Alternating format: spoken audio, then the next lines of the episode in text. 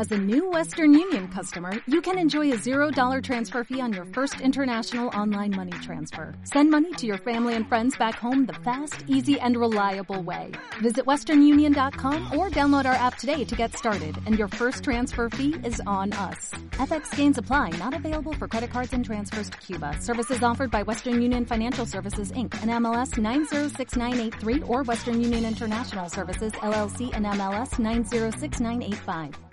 El calendario electoral y las observaciones realizadas por la Unión de Naciones Suramericanas en torno al proceso del 17 de febrero pasado y las correcciones que debe adoptar el Consejo Nacional Electoral en un diálogo con Rosana Silva, consejera del máximo organismo del sufragio en el país. Así es, el Consejo Nacional Electoral eh, va a realizar una reunión eh, justamente para validar las observaciones presentadas por eh, la misión de observación internacional de la UNASUR. En este sentido, el Consejo Nacional Electoral ya da muestras fehacientes de que las observaciones planteadas por los organismos o por este caso por los observadores internacionales, tenemos la voluntad de justamente acoplar o tomar en consideración dichas observaciones en miras al mejoramiento continuo de la administración electoral.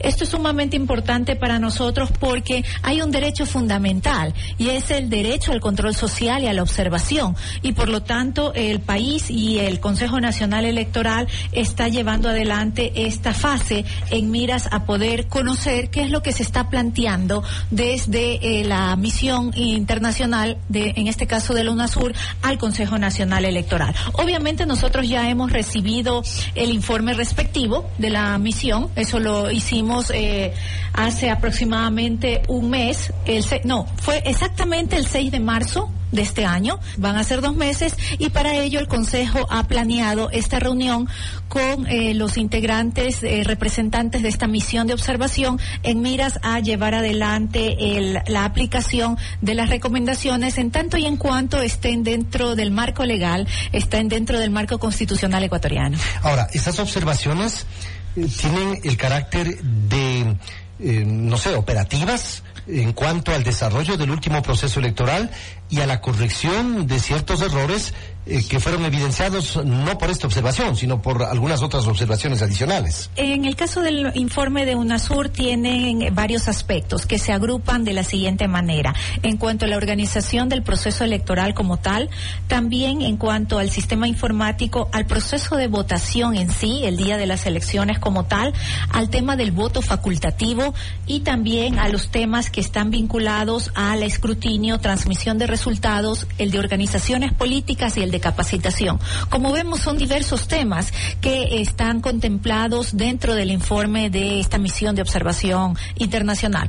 Eh, la reunión que vamos a realizar, este lunes y martes servirá justamente para ir eh, identificando estas recomendaciones y ver el nivel de aplicabilidad dentro de nuestra institución. Por lo tanto, nosotros vamos a reflexionar sobre la matriz de observación y de recomendaciones y también las definiciones de procesos a fortalecer al interior del Consejo Nacional Electoral. Permítame manifestar algo importante.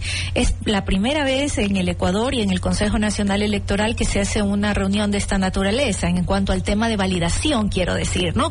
Porque generalmente lo que se hacía es recibir los informes y eh, obviamente en algún momento dado se los pondría en consideración. Acá nosotros lo que queremos es demostrar a una misión, a este en este caso de la UNASUR, el interés de querer fortalecer los procesos posteriores, procesos electorales posteriores, posteriores. En ese sentido, el Consejo Nacional Electoral está llevando adelante este lunes y martes esta reunión. Ahora, ¿Esa misma suerte van a correr los otros informes? Eh, le pregunto, por ejemplo, aquella observación ciudadana realizada por Javier Buendía y el grupo de observadores, que también eh, realizaron una cantidad de cuestionamientos a la organización del proceso y al día de las elecciones mismas. Eh, ¿Eso va también a ser fruto de un análisis por parte de los consejeros o únicamente este informe? No, nosotros tenemos que eh, analizar los informes en general. En este caso, nosotros tenemos de parte de la Dirección de Relaciones Internacionales, presentarán un informe sobre todos los procesos de observación que se han dado el 17 de febrero del 2013, de las elecciones. Y de allí, pues, se tomarán las acciones en miras a que esté dentro de lo que establece el Código de la Democracia fundamentalmente. Tomemos en consideración que tal como lo indican eh, los informes, son recomendaciones, son sugerencias, son aportes para poder mejorar el tema de eh, los procesos electorales. Obviamente pueden haber cosas que no se han visto desde una óptica totalmente completa, donde puede haber a lo mejor algún cierto tipo de información que no está dentro de los procesos que nosotros hemos llevado adelante y por lo tanto ese tipo de observaciones son serán analizadas oportunamente. Ahora, estas observaciones, luego de que ustedes han tenido en las manos la posibilidad de estos informes, han configurado eh, de cierta manera que estas elecciones eh, tuvieron algún acto irregular, alguna situación que incidió en la voluntad del pueblo ecuatoriano o son observaciones más bien eh, periféricas, formales, no de fondo? Bueno, le comento, nosotros eh, realizamos el Consejo Nacional Electoral y así lo reconoce la ciudadanía. Nosotros hemos llevado adelante las elecciones más transparentes e inclusivas de la historia del Ecuador y eso sí está señalado también en los informes de observación.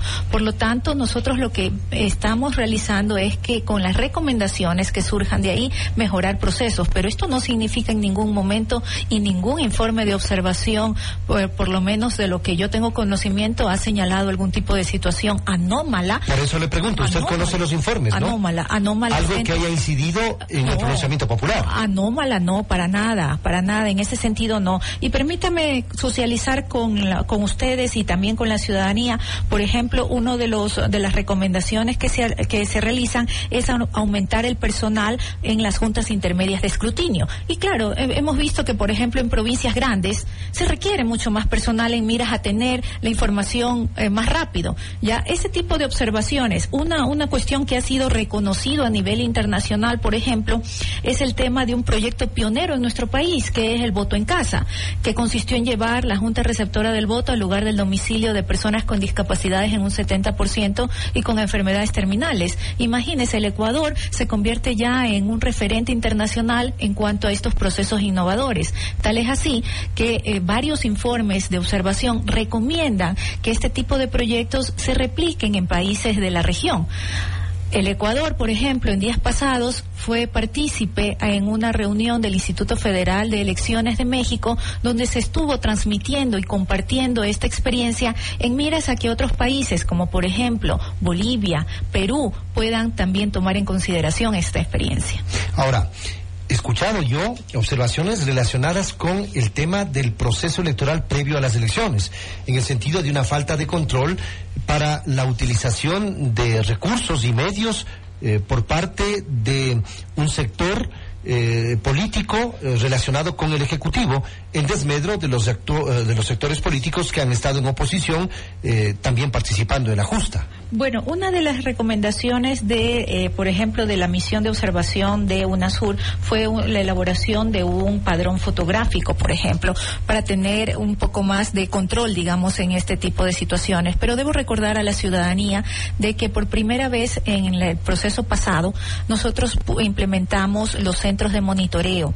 Estos centros de monitoreo estuvieron funcionando en las diferentes delegaciones provinciales y que al momento ya eh, la Dirección de Fiscalización y Gasto Electoral está haciendo un análisis de dichos informes en miras a presentarlos ante las instancias internas del Consejo Nacional Electoral para poder resolver. Pero en ese tipo de observaciones han coincidido también otras organizaciones. Sí, pero este es un proceso en el cual nosotros tenemos que esperar los informes de la Dirección de Fiscalización y Gasto Electoral, que es una de las instancias internas del Consejo Nacional Electoral, en miras a una resolución posterior del Pleno del Consejo Nacional Electoral.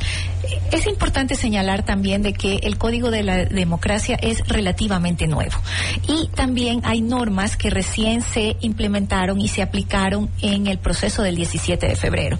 Asimismo, todo eh, como yo le he dicho, todas las elecciones son sujetos a ser perfectibles, es decir, a mejorarse. Y, y por lo tanto, nosotros como Consejo Nacional Electoral estamos llevando adelante, eh, impulsando cosas innovadoras y también eh, la, la, aplicación, en este caso, de la Constitución y el Código de la Democracia. Expresiones de Rosana Silva, consejera del Consejo Nacional Electoral en diálogo con Sonora. No se vayan amigos de nuestra sintonía.